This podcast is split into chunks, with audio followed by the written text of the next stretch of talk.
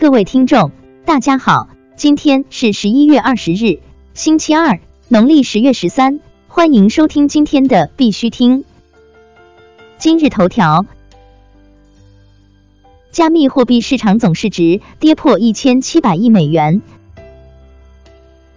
据 Coin Market Cap 数据，昨日加密货币市场总市值一度跌至一千六百八十一点七五亿美元，为去年十月二十四日以来新低。目前稍有回涨，总市值为一千六百八十五点四二亿美元。菲律宾预算局局长表示，菲律宾将在采购过程中使用区块链。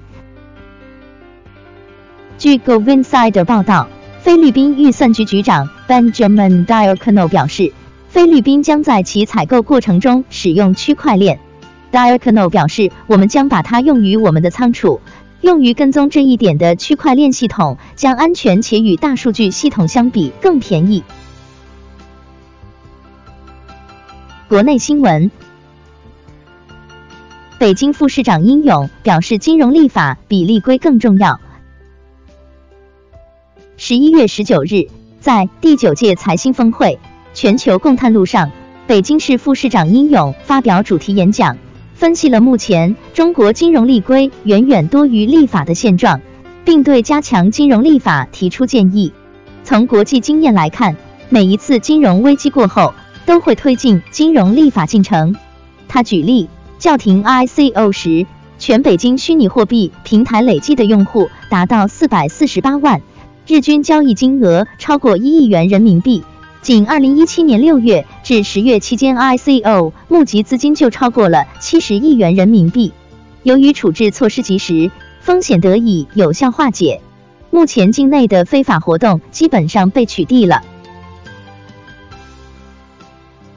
蚂蚁金服区块链技术总监严英表示，给客户和企业带来价值是蚂蚁区块链落地的唯一目标。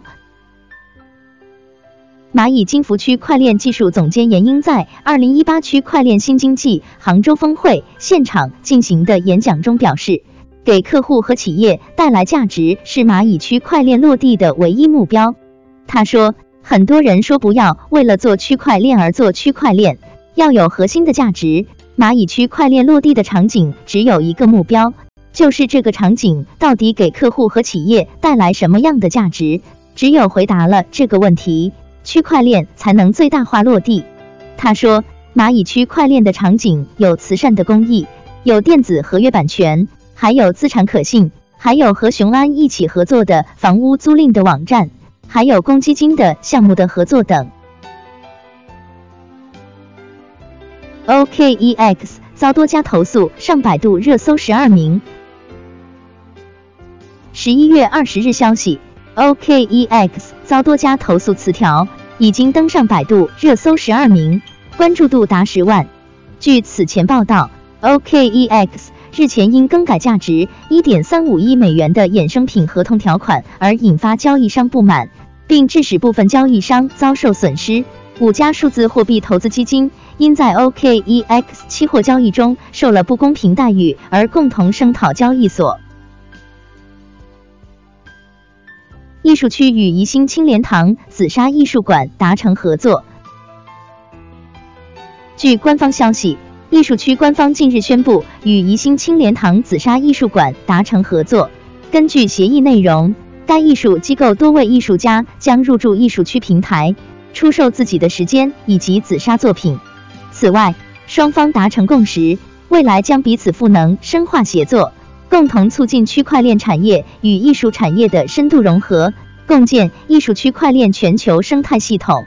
据悉，艺术区目前已与国内一千多位知名艺术家签署合作协议，未来还将继续邀请并吸引更多艺术家入驻，提高平台可认购时间的质与量。索尼发布新款游戏，市场系统将基于区块链技术。据 Coincryptorama 报道，索尼已批准发布一款新的 PlayStation 四游戏，该游戏将采用基于区块链的市场系统。这款游戏名为 Plague Hunters，游戏玩家可以在市场上交易其游戏资产，交易市场将使用以太坊区块链技术。腾讯游戏与区块链电竞娱乐平台推出直播频道。据 CCM 报道，腾讯游戏宣布与区块链电子竞技娱乐平台 Sliver TV 合作，创建一个电子竞技直播频道。该频道将由 Sater 奖励用户。用户将能够使用 Sater 购买游戏内物品和升级令牌。国际新闻：泰国央行行长表示，未来三到五年不会发行央行数字货币。泰国央行行长 Virasai Santiprebab 表示，在未来三到五年内不会发生现金转换为数字货币的情况。这是因为创建中央银行数字货币的过程并不容易，由于货币系统的复杂性而非常耗时。美国母婴品牌 AMB Baby 接受比特币钻石 BCD 支付。AMB Baby 创立于美国纽约，是目前第一家全面接受数字货币支付的母婴品牌。AMB Baby 负责人表示。BCD 支付省去了登记 Visa 信用卡信息等步骤，全球用户仅通过 BCD 转账及登记送货地址即可购买，使跨国业务安全便利，给用户好的购物体验。区块链很快将在医疗保健方面发挥重要作用。据 Health Code News 报道，根据 c b i n s i d e s 的一项新研究。区块链很快就会在医疗保健方面发挥重要作用。报告称，区块链可以帮助解决一些业界最紧迫的合规性、互操作性和数据安全问题，以及实现以患者为中心的新业务模式。但解锁区块链的医疗保健潜力将是一个缓慢的过程，变化不太可能快速发展。美国司法部副检察长呼吁就加密货币犯罪调查进行国际合作。据 CoinDesk 报道，美国司法部副检察长 Rod Rosenstein 在国际刑警组织年会上呼吁，在调查使用加密货币犯罪方面进行国际合作。Rosenstein 称：“我们绝不能让网络犯罪分子躲在加密货币之后。”虽然他承认加密货币存在一些有益用力。但犯罪分子正在利用它们进行一系列非法活动。此外，欺诈者利用加密货币产品的诱惑和承诺来吸引毫无戒心的投资者，促进诈骗，并参与市场操纵。Rosenstein 表示，监管加密货币使用的挑战需要多国的回应。世界区块链贸易联合会成立。据 PIMS 消息。世界区块链贸易联合会 （WBTC） 本周在新加坡正式成立，旨在利用区块链技术降低成本、降低风险，并增加对中小企业的资助。联合会由一些非银行金融机构和一家保险公司共同创立。